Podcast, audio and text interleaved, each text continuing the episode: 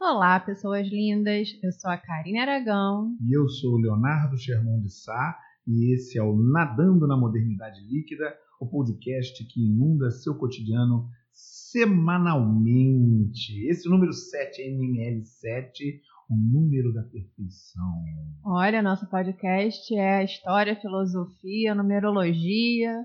Não, isso é religião, cara. Isso é Ah, é? cristianismo. Devemos perdoar 70 vezes 7. Ai, meu Deus, vamos apelar pelo sincretismo aqui. Na semana passada a gente comemorou um mês e o nosso filme semanal trouxe algumas interações aqui. Né? O Aurélio Santos mandou pra gente aqui, defendendo você, Karine, dizendo. Uhul. Ele disse: Olha, parabéns pra Karine e pra você não. Eu Poxa, mas eu também tô trabalhando, eu também tô ralando. Ele falou, não, mas você não quer comemorar. Eu, falei, "Não, eu quero comemorar, mas eu, eu prefiro comemorar um ano, 10 anos, quando a gente estiver fazendo podcast por 40 anos, velhinhos.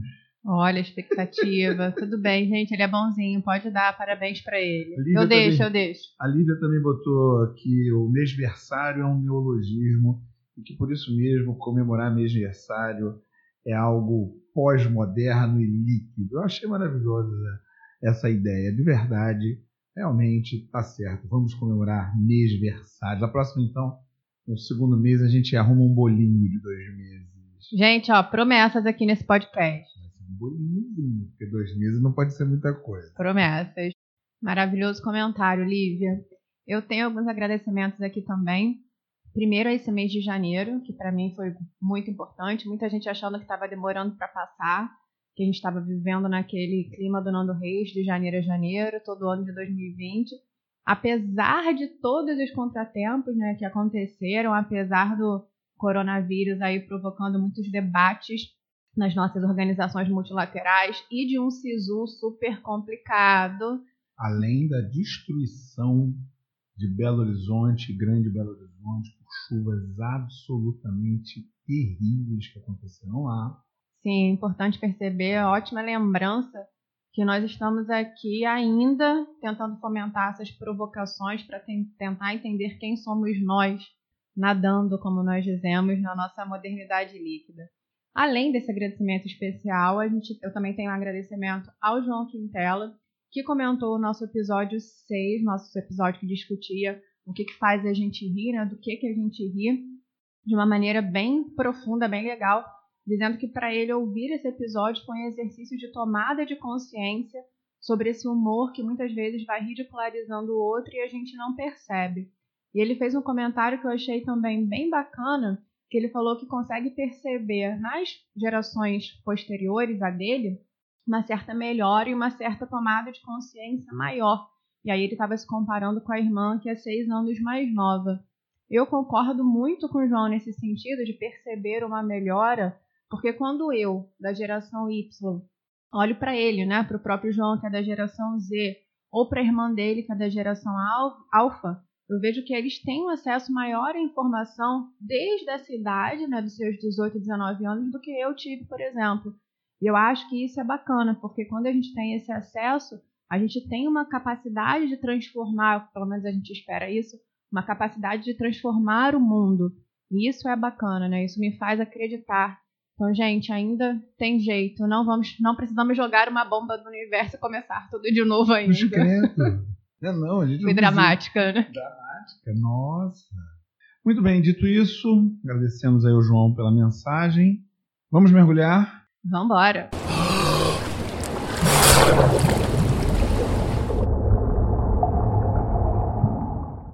Início de fevereiro, o momento mais aguardado por estudantes e professores e familiares de todo o Brasil. É o momento da volta às aulas. Todo mundo feliz e satisfeito, cansado de ficar de férias. Opa. Sem ironia, realmente é um momento importante. Acabou o período de férias, acabou o período de descanso escolar, acabou o período de descanso das faculdades e todo mundo vai voltar às salas de aula. Professores estão aí preparando os seus planos de aula, ou já estão até aplicando já os seus planos de aula, já estão voltando aí às salas de aula, e os alunos preparando o seu material e o seu espírito para encarar de novo a sala de aula.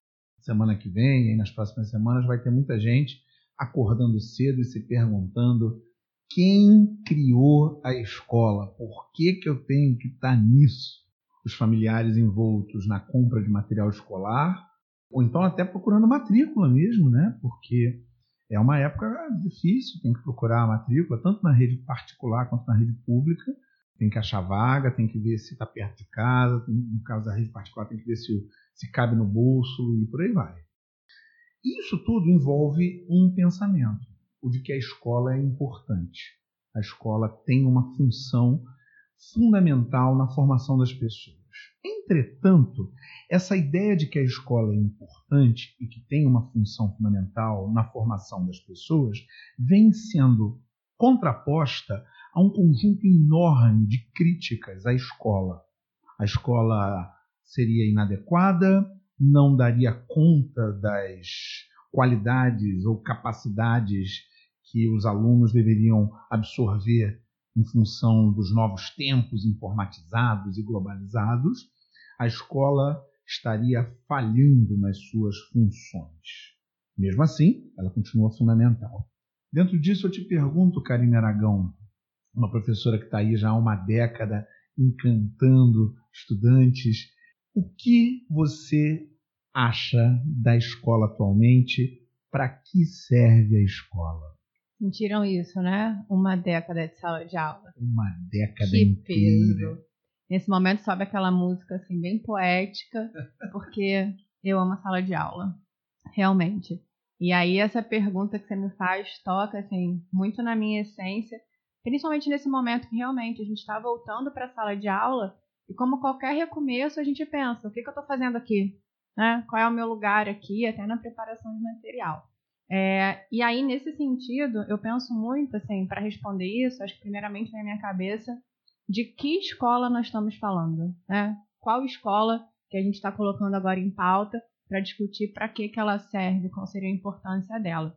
Eu acho isso legal porque o conceito de escola originalmente está associado a um espaço destinado à reflexão, à promoção de saber, ao aprimoramento de habilidades, até pela raiz da palavra em grego, seria que eu lembro a pronúncia em grego, a escola está ligado ao ócio criativo, né? Seria aquele espaço destinado onde um mestre auxiliaria os seus discípulos. E aí a gente tem toda aquela visão grega de escola, né, da Grécia antiga, que são as escolas de Platão, de Aristóteles, do Aristófanes, que treinavam habilidades de retórica, habilidades matemáticas, musicais, são bem diferentes do que a gente entende hoje. Essa escola que a gente tem, que a gente conhece hoje, ela foi implementada já na Europa do século XII, que aí é essa visão que a gente tem uma escola separada por níveis, em que o aluno vai progressivamente ganhando ganhando conhecimento a partir desse ensino sistematizado, desse avanço gradual, né?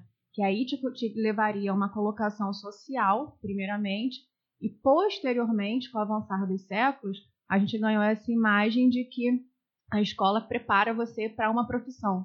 É, a escola originalmente não era para todo mundo, ela não era uma escola inclusiva, na medida em que somente aqueles que teriam algum tipo de função no Estado, algum tipo de função administrativa, um governante, um sacerdote, somente esses recebiam a educação. Somente a elite econômica e social recebia a educação. Então, a escola que nós temos hoje é uma escola que surge no século XIX, depois da Revolução Industrial, essa escola para o trabalho, que é quando os estados, já pautados numa visão nacionalista, começam a entender que precisam de grandes contingentes populacionais que saibam operar as máquinas e que tenham condição de viver num ambiente de cidadania. É um arranjo pós-Revolução Francesa também todos os cidadãos importam, logo todos eles precisam ter conhecimentos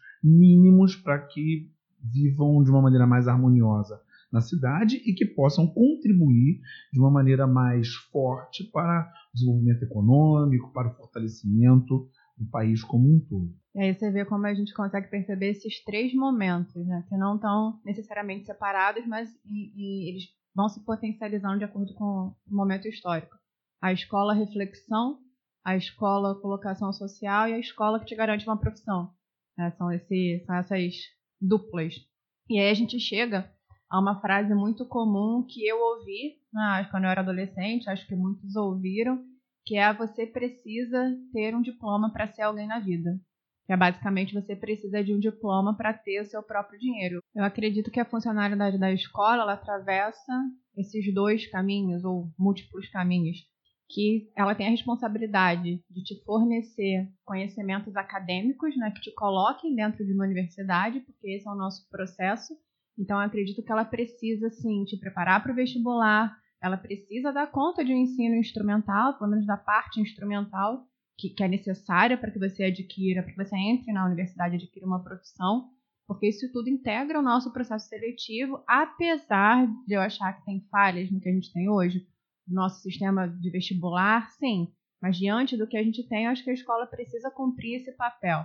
E tem um outro lado também que eu acho fundamental, que é compreender a escola como um ambiente de formação humana né, a, a, escola como um espaço em que você pode complexificar a sua vida, né, a coletividade, como espaço para você pensar a realidade. E nesse sentido, não tem como a gente não pensar na temática do coronavírus, que é uma epidemia que apareceu em dezembro de 2019 na China. E a gente pode olhar para isso de diversas, né, de diversas ambiências. Então, eu acho que uma das responsabilidades da escola é agora que a gente vai voltar falar sobre coronavírus. Eu não consigo imaginar uma escola que não tematize a realidade. Eu acho que isso é tanto responsabilidade dos professores de biologia, porque aí eles vão falar sobre os processos de contágio, vão falar sobre o fato de não existir vacina. É responsabilidade dos professores de história e de geografia, até analisando as nossas, né, como tem agido as nossas organizações multilaterais e como elas agiram em outros momentos do passado. É uma responsabilidade dos professores de linguagens, no meu caso.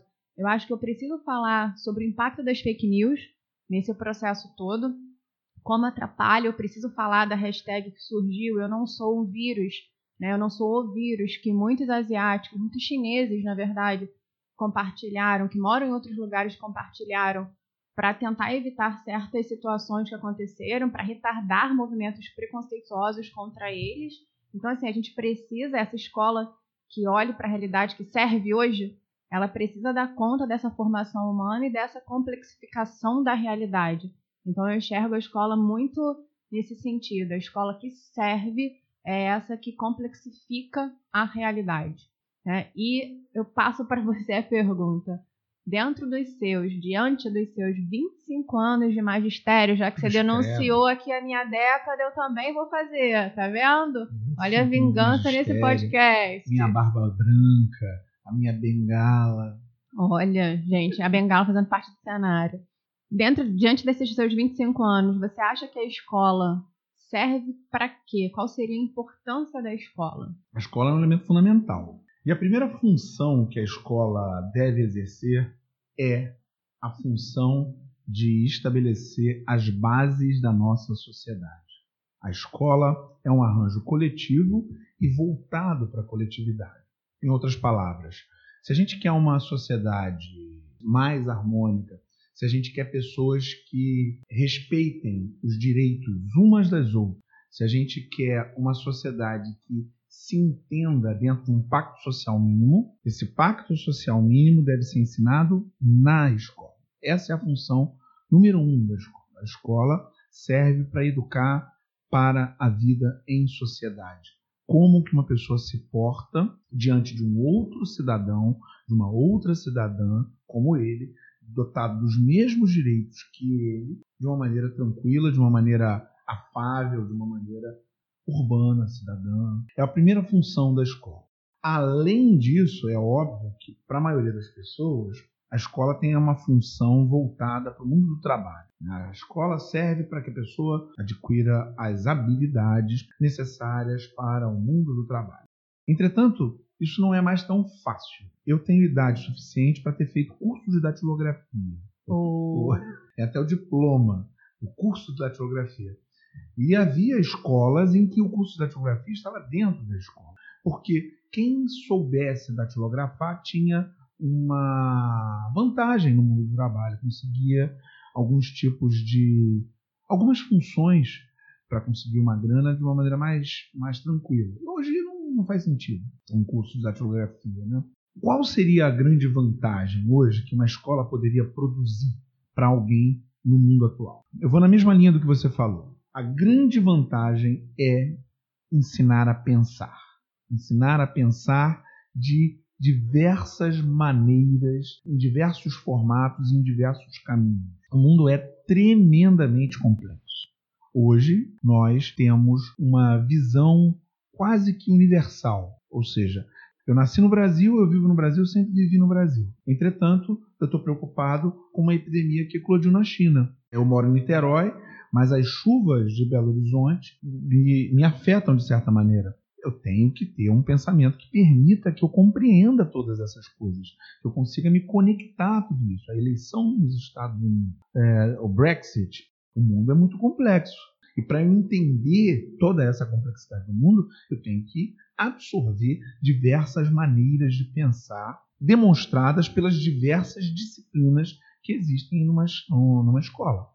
Não só as disciplinas, mas a diversidade também do público escolar, das, dos colegas que vivem na sua escola, que estudam na sua escola, ou na sua faculdade, ou na universidade, melhor ainda, né?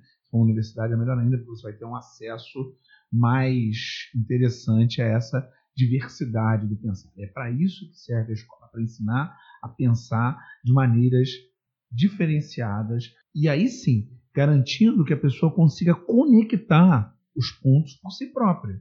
É por isso que a escola tem que ser plural ela tem que ser diversa. As várias tendências de pensamento têm que estar presentes na escola, sobretudo aquelas que não conseguem espaço na mídia, espaço no comportamento hegemônico. É para isso que serve a escola, para ensinar a pensar de uma maneira diferente do que ela pensaria estando apenas na sua comunidade, estando apenas na sua família, estando apenas da onde ela veio. Ou seja, a escola é como uma janela. Uma janela não, é como uma porta, onde a pessoa pode abrir e se encaminhar para lugares que ela não tinha acesso anteriormente. Para isso, ela vai ter que entender e absorver um conjunto de códigos muito grande, porque o mundo é muito complexo. Em coisas simples, o mundo é muito complexo. Né? A gente antigamente tinha uma tela, que era televisão antigamente, nem tanto tempo assim, tinha uma tela. Né? Na época do meu avô só tinha um rádio. Hoje a gente tem uma quantidade de informação absurda surgindo na ponta dos dedos através dos telefones celulares, através da internet. É uma loucura. Então, para que eu possa absorver isso de uma maneira interessante, sem cair o tempo todo nas fake news da vida, porque é claro, como o mundo está complexo, isso favoreceu também o surgimento e o fortalecimento de demagogos que utilizam as fake news para ganhos políticos, para ganhos econômicos e por aí vai. Uma pessoa bem formada, uma pessoa que tenha realmente feito a escola da maneira correta, que tenha aprendido a pensar, ela não cai em fake news com tanta facilidade. Não é que não cai, mas não cai com tanta facilidade porque consegue perceber as diferenças entre uma informação de qualidade, uma informação que pode ajudar a construir um entendimento do mundo que é próximo daquilo que é a realidade do mundo, da informação que é apenas uma fake news que foi feita para manipular a sua emoção de uma determinada maneira. Então, a escola, para mim, tem esses dois caminhos. Primeiro, a escola é a base do pacto coletivo. É ela que ensina os elementos básicos da nossa interação cotidiana. É muito importante que a escola seja o local do, do aprendizado para a sociabilidade, para o aprendizado da vida democrática, da vida em sociedade, da cidadania e por aí vai.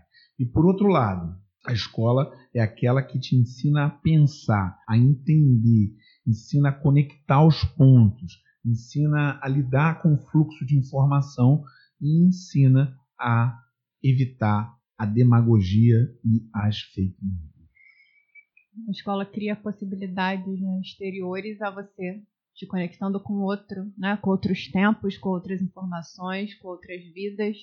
É, mas, mas apesar de criar essas possibilidades que você está falando, a gente tem uma série de problemas na escola mesmo. Em função disso, a escola tem sido alvo de muitos ataques. Desde pessoas que querem censurar o discurso dos professores na escola e que querem atacar as instituições escolares, passando também pela proposta que vem ganhando muita força, sobretudo nos Estados Unidos, nas áreas mais dominadas por fundamentalistas religiosos, mas aqui no Brasil também já há quem fale no homeschooling, o termo em inglês. Karine, o que você pensa sobre homeschooling, sobre essa proposta de ensinar em casa? A família educa o seu filho da sua maneira, diretamente, sem passar pelos bancos da escola. Então, como uma pessoa já declaradamente apaixonada pela sala de aula, a minha primeira impressão é ter uma aversão a homeschooling. Então, assim, assim que eu conheci, eu falei: ah, não gosto, sou contra uma sala de aula. Depois eu fui tentar buscar um pouquinho, né, trazer esse assunto para pertinho, para falar assim, deixa eu ver se tem alguma coisa aqui para pensar que, que não me faça ter uma versão direta. E aí, hoje eu tenho uma visão sobre homeschooling que tem, que pensa um pouquinho essa base de propagação, né, de ascendência do homeschooling e algumas consequências que eu considero falhas. E eu acho que essa ascendência está ligada a um modelo escolar muito baseado ainda na década de 60, né, que é um modelo que cria um muro entre a escola e a realidade. E eu acho que a gente precisa integrar a escola e realidade, não fomentar esse muro. Então, muitas vezes, como profissional da educação, eu olho para o crescimento do homeschooling e penso a minha própria maneira de estar em sala de aula. Em vez de, de, de só criticar, né, eu me proponho a, a refletir. Será que eu estou ensinando de uma forma em que o meu aluno possa olhar para essa sala de aula e percebê-la como algo fundamental na sua vida? É, será que eu estou mostrando para o meu aluno que é uma educação domiciliar seria um processo em que ele perderia essa, esse momento da sala de aula que pode ser produtivo para ele? Eu acho que a gente precisa fazer mais isso, né? porque eu enxergo nessa, nessa, talvez nessa insuficiência de pensar a sala de aula como um espaço para o crescimento. Até porque uma das maiores bandeiras de quem defende homeschooling é dizer que a escola não atende ao que ela deveria atender. A gente sabe que existem né, outras vertentes nessa crítica, mas eu vou me tomar para essa que me interessa bastante. E aí eu acho que tem uma. Ah, entra a minha crítica em relação ao homeschooling, que eu acho que quando a gente pensa esse processo, a gente coloca em jogo algo que é fundamental, que é essa vivência em coletividade. Como a gente falou aqui, essa complexificação da realidade. Porque o espaço da sala de aula ele é um espaço em que a gente tem pessoas com histórias diferentes, pessoas com vivências diferentes, pessoas com pensamentos diferentes.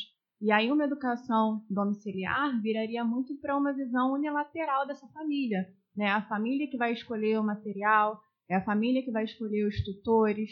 E aí a gente perde essa, esse toque, né? essas divergências que tem nesse espaço da sala de aula.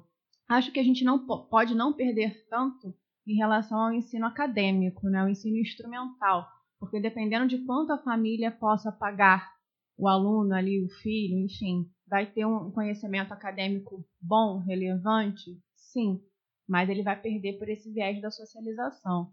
E aí uma outra, uma outra bandeira que muitos colocam que defendem o homeschooling é, ah, eu, meu, minha, meu filho não vai estar tá lá na escola mas ele vai para o curso de inglês, ou ele vai para natação, ele vai socializar em outros espaços. Eu acho que isso é falho quando a gente olha para a nossa própria vivência escolar, né? Eu acho que a escola tem esses elementos do sinal, troca de aulas, intervalo, né? Intervalo escolar, eu acho que é um momento que todo mundo tem lembranças positivas ou negativas, mas esse momento do intervalo, o próprio lidar com as suas dificuldades em relação às disciplinas. Eu acho que tem muita coisa que em outros momentos de socialização, como natação, curso de línguas, enfim, a gente não tem.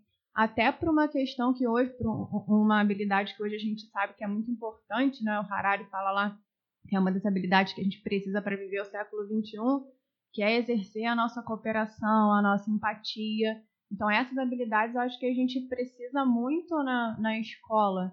E aí, quando a gente lembra, por exemplo, trabalho em grupo, né? Não sei como que era para você, para vocês, né? Como que é para vocês, mas trabalho em grupo era uma experiência bem, é, é, quase de um autoconhecimento para mim. Eu não usava essa palavra na época, mas hoje, quando eu olho para trás, eu vejo quanto eu já era, né? Já demonstrava algumas particularidades minhas ali naquele trabalho.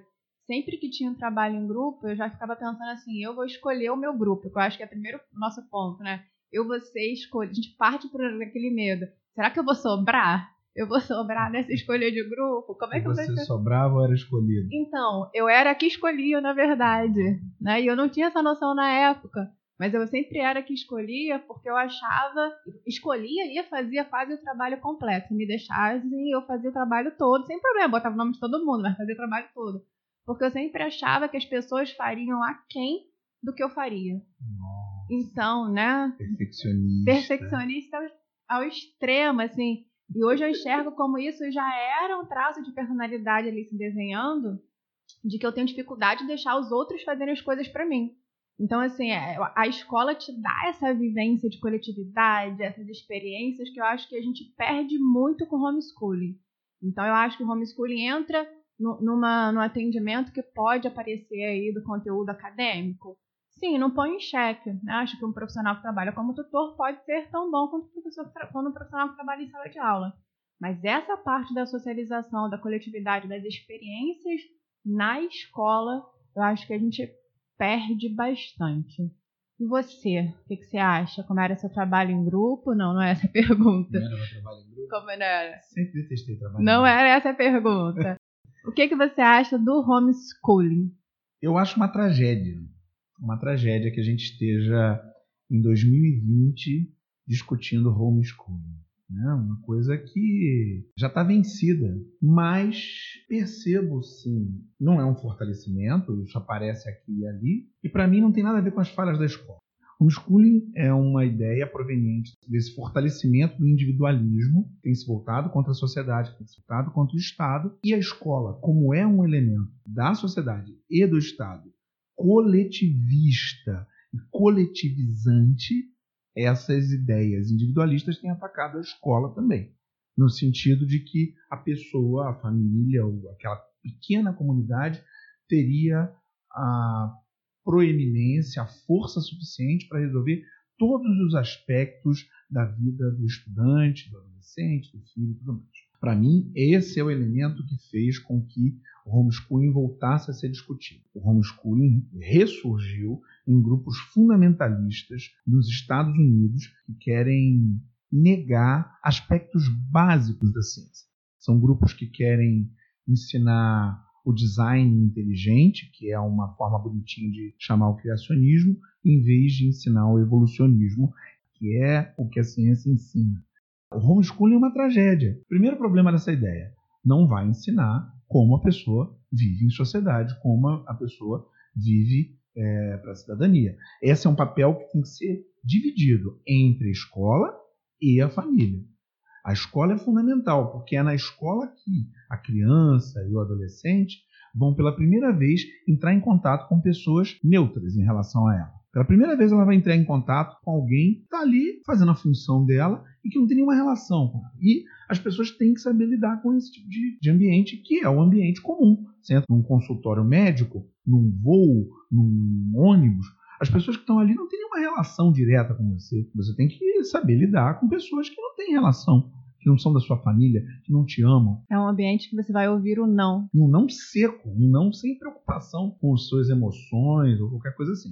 A escola é para isso. Uma pessoa vai entrar em contato com os coleguinhas que também têm os mesmos interesses, direitos e deveres que ele. E é assim que a sociedade deveria funcionar todos tendo os mesmos direitos e deveres. Para isso, a pessoa tem que aprender. E a escola é o local de aprender isso. Então, o sujeito que fica aprendendo dentro de casa, ele já tem esse problema. Por mais que ele tenha um tutor, se as escolas hoje vivem muitas vezes com problemas com os familiares que querem que a escola faça isso ou que faça aquilo, que querem controlar muitas vezes as atividades escolares, imagina um, um professor dentro de casa, o, o nível de controle que vai ser exercido. Então, esse é o primeiro ponto. Tem uma coisa nessa discussão do homeschooling que você está pontuando, trazendo essa questão do papel da família e da escola, que eu acho que é muito importante. Assim. É, cada um tem o seu papel. A escola tem o seu papel, a, a família tem o, o, seu papel de educar. E muitas vezes a gente vê que existe a, a propensão a um conflito hoje. Né? A família está contra a escola, a escola está contra a família. E, na verdade, os dois têm atuações, atuações distintas, mas que são complementares. A gente não precisa ter a família é, é, destituindo a escola do seu papel ou a escola brigando com a família dizendo que a família não é importante, porque não é isso, não é essa a verdade. Acho que os dois são momentos importantes para a constituição do ser. Tanto o seu ambiente familiar, privado, quanto o seu lidar com a diversidade, com a socialização, com as divergências da escola, né, que é esse momento de sala de aula. Mas essa disputa que sempre existiu, ela vem se tornando mais forte por conta das ideias individualistas, que acreditam que existe a família. Não existe a família. O que existem são famílias, muitas famílias. Em outras épocas, um pensamento normativo era mais forte. Então, os modelos familiares que fugiam de uma regra mais específica, eles eram silenciados em prol de um modelo normativo da família do comercial de margarina aquela família branca de classe média alta, todos sorridentes, na mesa de café da manhã. Maquiados às sete da manhã. Maquiados às sete da manhã, todo mundo sorridente. É, era essa a normatividade. Essa normatividade caiu por terra, porque mesmo essa família, classe média, alta, branca, com algum dinheiro e tudo mais, ela já não vive isso. O pai está no segundo casamento, a mãe está no terceiro, ou o contrário, o pai está no terceiro, a mãe está no segundo, e tem dois filhos de um casamento, três do outro, mora todo mundo com a avó, porque ninguém tem dinheiro. Às vezes são dois pais, às vezes são duas mães. Às vezes é um pai ou uma mãe que vivem na mesma casa, mas não são mais casados. Enfim, a coisa mudou muito. Essa normatividade de outros tempos, ela foi por água abaixo. Então, como fazer? Qual família vai valer para o nosso pacto coletivo? Todas são famílias, todas têm que ser respeitadas. Pacto social, a cidadania, tudo isso vai ser aprendido na escola, num ambiente voltado para a coletividade. Eu tenho que respeitar as diferenças, todas essas diferenças. Agora, não é só aí que está o problema do homeschooling. Tem um outro problema seríssimo: o preço disso. Quem é que vai poder pagar homeschooling? Eu quero saber se vai dar para fazer homeschooling numa comunidade do interior do Brasil, onde o chão é de terra batida, e que a pessoa tem que andar 3, 4 quilômetros para chegar à escola e que o professor não vai lá. Dá para fazer homeschooling assim? Ou numa dessas comunidades, infelizmente, marcadas por conflitos e balas voando o tempo todo. As pessoas que moram num lugar desse, que muitas vezes não têm muito dinheiro, essas pessoas vão ter dinheiro para contratar tutores de várias disciplinas para irem na sua casa? Essa proposta é uma proposta de exclusão social. Uma proposta de exclusão social tem um outro problema muito sério.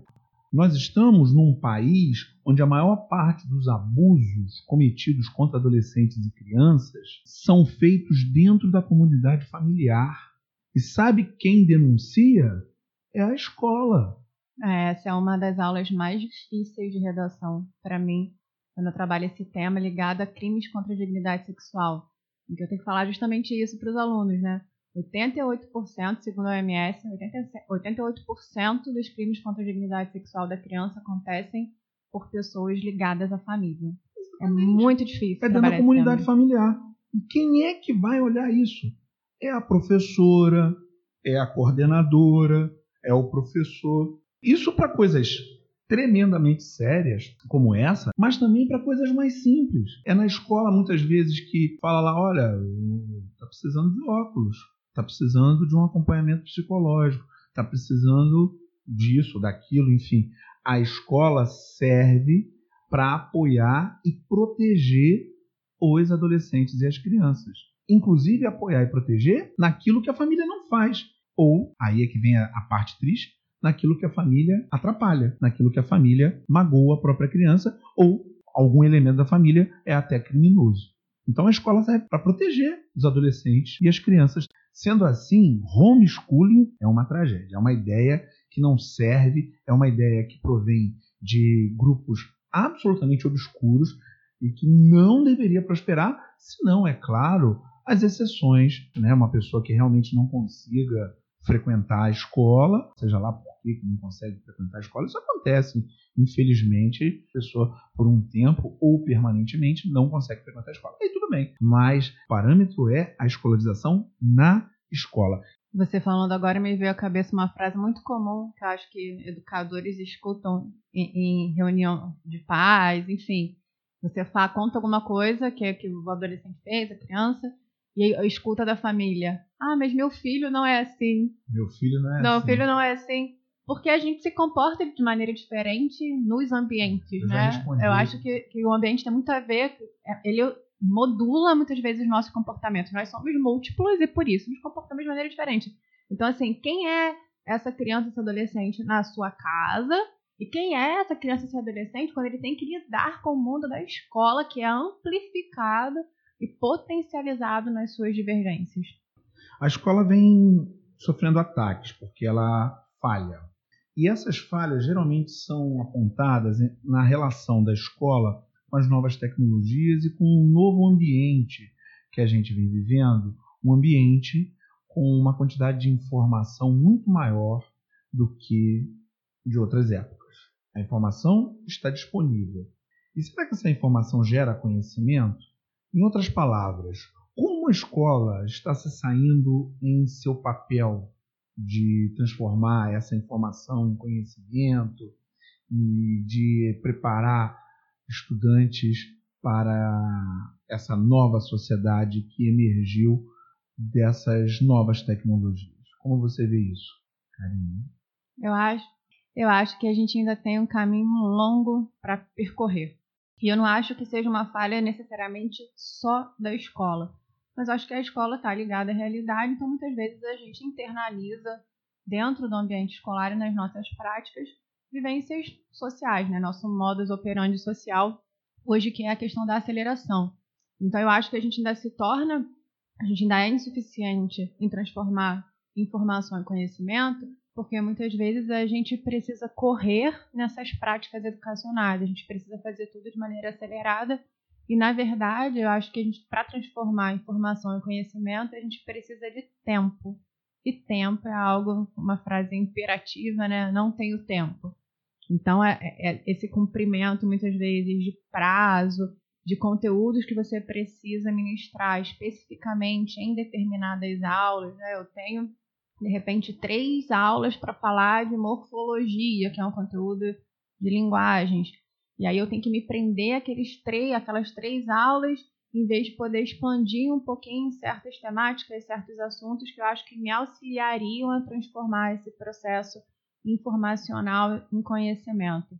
E eu acho interessante a gente pensar que um dos maiores desafios do indivíduo contemporâneo é saber lidar com essa imensidão de conteúdo a que ele tem acesso.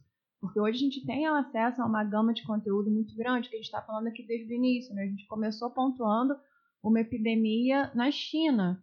E a gente está aqui. Eu não conheço a China, você não conhece a China, nunca visitamos. Mas a gente sabe o que, que tem acontecendo, o que, que tem acontecido no mundo, as chuvas de Belo Horizonte.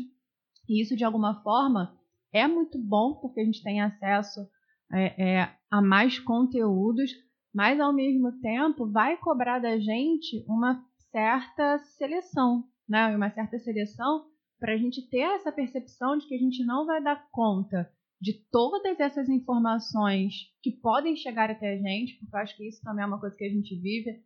Às vezes a gente fica se cobrando assim: ah, eu tenho que saber de tudo, porque eu posso saber de tudo. Né? O Google me permite saber de tudo, então como que eu não sei de determinado assunto? E isso eu acho uma dificuldade para a gente, nesse sentido de transformar a informação em conhecimento, porque às vezes a gente quer horizontalizar as nossas informações, ou seja, eu sei de tudo um pouco de maneira rasa, em vez de selecionar algumas informações e se aprofundar nessas informações, né? se permitir. Ah, eu sei um pouquinho sobre determinado assunto, tenho a noção de que esse meu conhecimento é, é pouco, mas porque a minha área é outra. Então eu consigo aqui, eu tenho conhecimento e aqui eu tenho informação, vou dialogar com quem sabe. É até uma expressão que eu gosto muito que, que o Leandro Carnal usa, o conceito dele, que é a noção da hierarquização do conhecimento. Não achar que você vai ser PhD em tudo, mas admitir que a sua, seu processo né, de conhecimento mais detido está ligado à sua área, e ouvir, se abrir à escuta de quem é especialista em determinado assunto. É o exemplo que ele, que ele dá, que eu acho maravilhoso, você vai gostar, é que tem gente que faz, às vezes, um mini curso de três dias de história pelo Hotmart e quer discutir com um PhD formado na USP, assim. Então a gente tem que ter essa noção de, desse processo, porque o quanto nós estamos informados, eu acho que faz diferença para a nossa atuação no mundo. E aí entra a escola que eu acho fundamental. Né? A gente vai lidar ali com um professor de biologia, com um professor de matemática, com um professor de história, que por terem se formado nessas áreas, sabem mais do que eu. E aí, o quanto eu posso ganhar nesse processo? Até eu, como professora de redação, ganho muito nesse processo, que eu acho que os alunos precisam ter, acho que a escola oferece para gente. Quando eu vou montar uma aula de crise de demanda hídrica, eu vou conversar com o professor de geografia, porque ele vai me ajudar a montar essa aula, né? Eu sei transformar esse conhecimento em texto. Mas antes de fazer isso, eu vou pertinho e ó, me ajuda aqui. Né? Quantas vezes eu pergunto para você certos assuntos de história, perguntava para Arthur muito de, de, geopolítica, Arthur nosso amigo, né? perguntava bastante para ele, porque eu preciso, para transformar essa informação em conhecimento, eu preciso dos meus pares. Né? E aí a escola te oferece isso muitas vezes. É, a, a ideia de que a informação vai melhorar a sua atuação no mundo, a sua inscrição no mundo. Acho que essa abertura escolar é bacana para a gente pensar nesse sentido. Até porque a, nossa, o nosso, a nossa maneira de ter poder atualmente, hoje, o nosso conceito de poder, está mais ligado a essa ideia de psicopoder, né, do que você conhece, do quanto você atua no mundo a partir do seu conhecimento, do que aquele biopoder do, do Foucault, aquela ideia da, do controle pelo corpo, né, do adestramento do corpo. Hoje eu vejo que tem mais esse adestramento da mente. Né? Então, quanto você tem na sua mente, o quanto você consegue trabalhar com essas informações. Nesse sentido, eu vejo uma insuficiência da escola, mas vejo que apesar das falhas, a escola ainda é o espaço em que a gente pode transformar a informação em conhecimento. E você? O que, que você acha sobre esse espaço escolar como uma instituição que te ajuda ou não? Você vai dizer para a gente a transformar a informação em conhecimento. Como é que está a escola hoje nesse sentido? A escola é um instrumento possível. É, tem uma frase do Churchill que eu gosto muito sobre a democracia.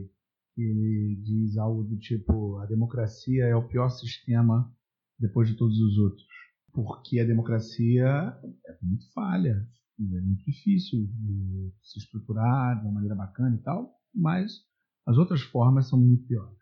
A escola é falha, a escola traz um, uma série de problemas. Entretanto, a escola é o melhor arranjo que a gente conseguiu até agora para fazer o que ela faz, né? dentro dessas, dessas ideias, né? A construção de uma sociedade, o estabelecimento das bases da sociedade e o aprendizado com relação às formas de pensar. Não existe outro arranjo que seja tão bom por esse preço. Porque nós estamos falando de educar uma população inteira. O Brasil tem mais de 55 milhões de matrículas. Isso é um colosso, isso é uma coisa gigantesca. Então, porque eu quero viver numa sociedade onde todo mundo compreenda o que eu digo de uma maneira mais tranquila. Então é importante que todo mundo esteja na escola. Sendo assim, a escola vem se saindo relativamente bem, se a gente pensar nos papéis que ela tem. Agora, se a gente for pensar no ideal, no que, que seria uma escola ideal, aí é de se perguntar. E agora, José? E agora, José? Karine, a gente já falou dos problemas que a escola tem, das dificuldades que a escola tem encontrado em se adaptar às novas tecnologias e a esse fluxo incessante da informação e as dificuldades de transformar isso em conhecimento. Daí eu te pergunto, como seria a escola ideal para você? Essa escola existe já em algum lugar? O quanto dessa escola já existe? Existe no meu pensamento, em que eu imagino alunos sentados, passeando no campo, aquela sensação bem arcade, E aí eu com papiro ensinando, Papiro? assim, bem A escola nessa. ideal tem papiro. Tem papiro. Brincadeira. A escola ideal tem papiro, meu Ai, Deus. gente, mas é minha visão Imagina, poética de escola. biblioteca gente. de papiro, aqueles rolos. Gente, todos. que lindo. Nossa. Aí tá, uma escola, a escola ideal também poderia ser montada com base numa biblioteca. Mas brincadeira, brincadeiras à parte, imaginação à parte. A minha escola ideal, assim, para começar de maneira muito direta, seria uma escola que tivesse disciplina de educação sociocomportamental, de educação financeira, aula de yoga, de meditação, coisas para pensar a nossa realidade realmente um pouco além dos conhecimentos acadêmicos. Eu acho que a escola tem que abrir esse muro que muitas vezes é colocado entre ela e a realidade. E aí, nesse sentido, acho que a escola ideal precisa equilibrar os pés da educação. Eu gosto muito do, do conceito do, de um francês, um pedagogo francês, que é o Edgar Morin, conceito de realidade complexificada. E aí, o que, que esse conceito vai dizer para gente? Ele vai defender a ideia de que a gente precisa olhar para a realidade de maneira transversal, ou seja, enxergando que os assuntos, as temáticas da vida não estão isoladas em caixinhas, mas elas se tocam a todo instante. E eu acho isso que assim, é a base para mim de, de idealização da escola.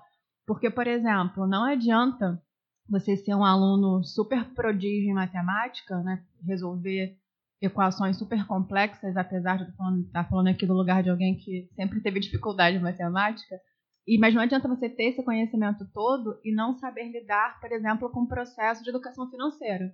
Porque você pode resolver equações matemáticas muito bem e às vezes se colocar em uma em juros de banco, em financiamentos, ou comprar mais do que você pode pagar, que é um princípio da educação financeira, e isso não tem muito a ver com o seu conhecimento acadêmico. Então, acho que a escola ideal precisa estar nessas duas esferas. No conhecimento acadêmico, vamos ensinar matemática aqui, mas também vamos olhar para o comportamento desse aluno quando ele sai da escola e se depara, sai da escola não, mas quando ele se depara com questões relacionadas à sua vivência social, à sua, né, à sua atuação social. E eu digo isso também no lugar de quem estudou e na sua educação básica teve muita dificuldade de perceber como as disciplinas poderiam se integrar à sua realidade. Eu olhando para trás hoje, sinto falta de ter tido um professor de matemática que me ensinasse a ver como que a realidade podia se adequar a esse conhecimento acadêmico, até em relação às ciências humanas. Né? Eu acho que eu tive essa dificuldade de encontrar um professor que falasse para mim, vamos olhar aqui para a história e ver como que se encaixa no seu conhecimento. É claro que eu não estou falando que um professor me traria Walter Benjamin e me pediria para ler e fazer uma tese sobre aquilo. Mas ele poderia, de maneira, né, é, de maneira adaptada, me colocar, por exemplo, o conceito do o conceito de, da história contra apelo, né, que é me trazer essa, essa possibilidade de olhar o que, que fica né, por baixo, olhar os subentendidos da história, olhar a história a partir não, não somente dos discursos oficiais.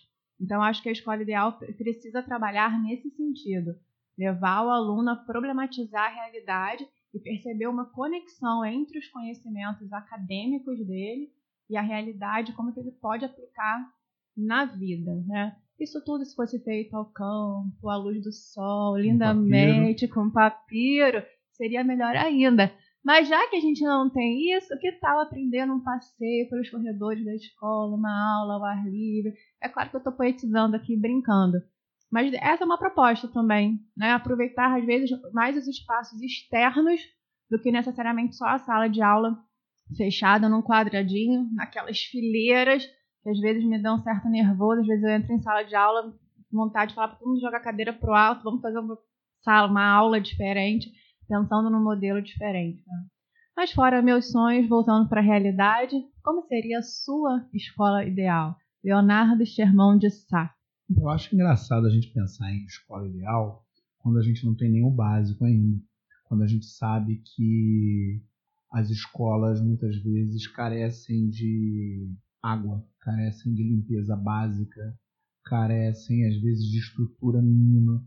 Eu já trabalhei em escolas em que o calor, o calor era uma, era uma coisa inimaginável, uma escola que não tinha nessa numa sala de aula que eu me lembro muito bem, não havia ar condicionado, era um calor absurdo, fazia 35, 36 graus dentro da sala de aula e não tinha janelas externas. Então a gente suava o tempo todo, só tinha um ventilador, e aí você tinha lá aqueles meninos todos, sei lá, uns 35, 36 meninos na sala, todos eles se reuniam num único ventiladorzinho que tinha, não tinha ar-condicionado, no último ventilador, ficava todo mundo ali e passando mal. Então a primeira coisa para a escola ideal que eu gostaria de ter, de ver, é que as condições básicas que são já hoje presentes em boa parte da rede particular, elas atingissem boa parte da rede pública também.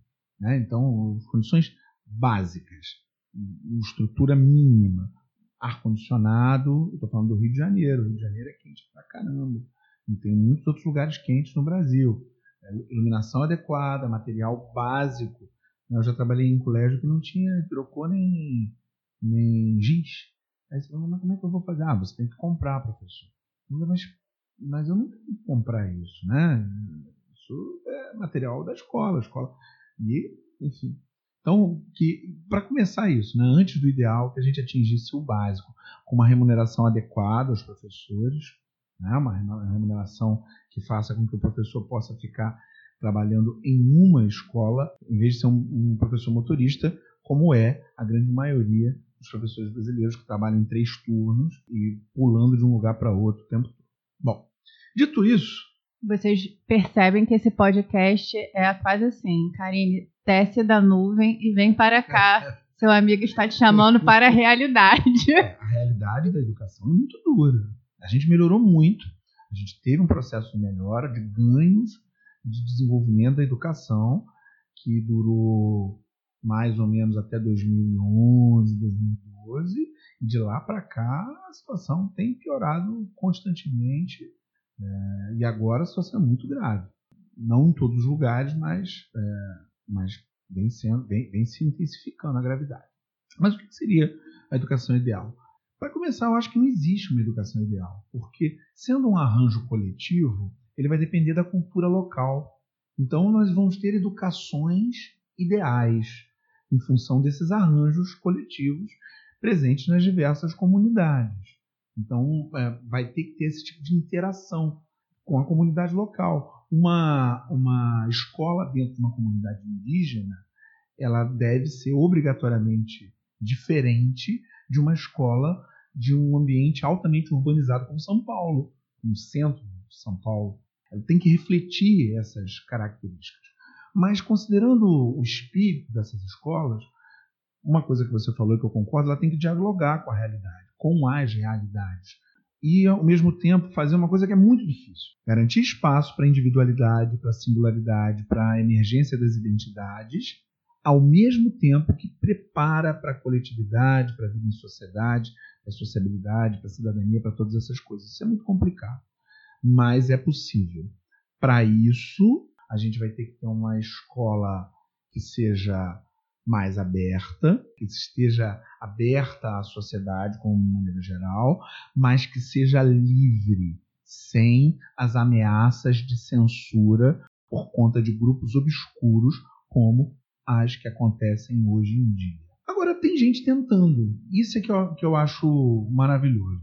Eu aconselho que todo mundo e tiver interesse no tema, ou mesmo se tiver só com uma vontadezinha de ver alguma coisa diferente, que veja uma série. Olha, logo eu. Olha, o que não assiste série. Eu não assisto série, mas que assisto uma série. Mas não é uma série dessas ficcionais. É uma série de reportagens feitas pelo canal Futura. Você encontra gratuitamente na internet, Futura Play. O nome da série é Destino Educação Escolas Inovadoras. São duas temporadas, cada um com 13 episódios. E nessas temporadas, cada um dos episódios, que tem ali em torno de 48, 49, 50, é mais ou menos o tempo aqui do nosso podcast. Você ouve, ouve o podcast e depois vai lá ver. Né? Mas veja, veja, porque é muito bom. Cada um dos episódios do Destino Educação, Escolas Inovadoras, se passa em uma escola do mundo. Uma escola que tem um perfil inovador. Então tem escola de tudo quanto é lugar. Tem escola dos Estados Unidos, tem escola da Estônia, tem escola da Argentina, tem escola da Espanha, do Canadá e do Brasil. Escolas com propostas inovadoras, com propostas que vão muito além daquilo que a gente conhece, tanto do ponto de vista da de uma pedagogia muito inovadora ou da, de uma interação grande com as, com as novas tecnologias. É muito interessante, vale muito a pena. Eu aconselho é, que vocês, todo mundo veja, porque vale bem a pena para a gente abrir a nossa cabeça com relação à escola ideal que já existe, aquilo que já está sendo feito por aí e que pode ser feito do lado da nossa casa caso a gente passe a exigir isso. Viu, gente? O mundo tem jeito, a escola tem ah. jeito. Vamos acreditar na escola, que é o melhor modelo. Estou. O melhor modelo de pacto coletivo, socialização e complexificação do mundo que nós temos. E para finalizarmos esse nosso podcast hoje, nós gostaríamos de agradecer bastante ao Espaço Contexto sido a nossa casa, tem aberto as suas portas para o nosso estúdio móvel. Exatamente. E se você quiser continuar esse papo com a gente sobre educação e outros temas aqui discutidos no nosso, na nossa trajetória de podcast, agora que nós chegamos ao sétimo, é só nos contactar nas nossas redes sociais. Redes sociais pessoais, tem Karine Aragão, escritora, Léo Sherman, Leonardo Sherman, você procura por aí, Instagram, Twitter, e Facebook, pode mandar que a gente responde. Além das redes do canal, canal do podcast. Né? Podcast. Né? No Facebook, Twitter e Instagram. NML Podcast, o Twitter é o Na Líquida, Facebook e YouTube nadando na modernidade líquida. Fala com a gente, fala com a gente, a gente quer falar com você. Um beijo, gente, uma ótima semana. Um beijo para todos. Aquele abraço. Até semana que vem.